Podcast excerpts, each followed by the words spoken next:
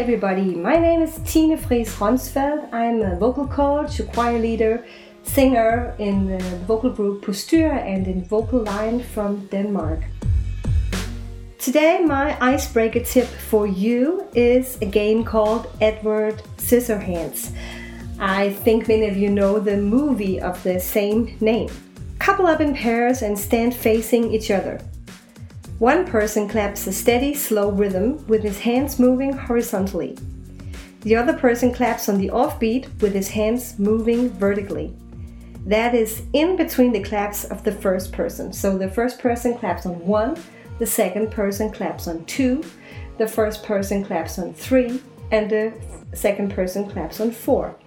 This way, the hands are moving like scissors and if one person fails to keep a steady beat, clapping at the exact right time, he will get his hands cut off by the other person's scissors.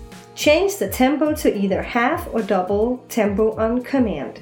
Sing or speak fast subdivisions like 16th notes, while clapping slow subdivisions like fourth notes. Walk in a normal tempo, clap in half tempo, and speak or sing in double tempo.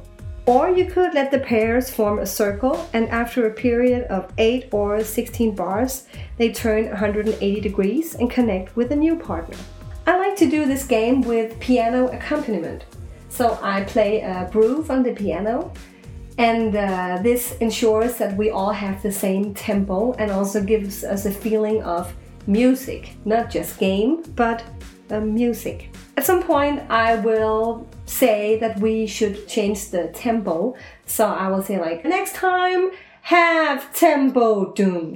Gan gaju gaju gadak do gajum dak gaju gaju gadak do next time double tempo doom. Da doom da doom da doom da doom da doom da doom da doom.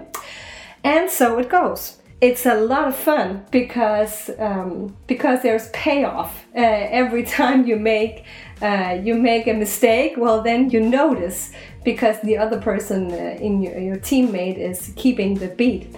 Also, it, there is a lot of feeling of success when you manage to do the changes in tempo.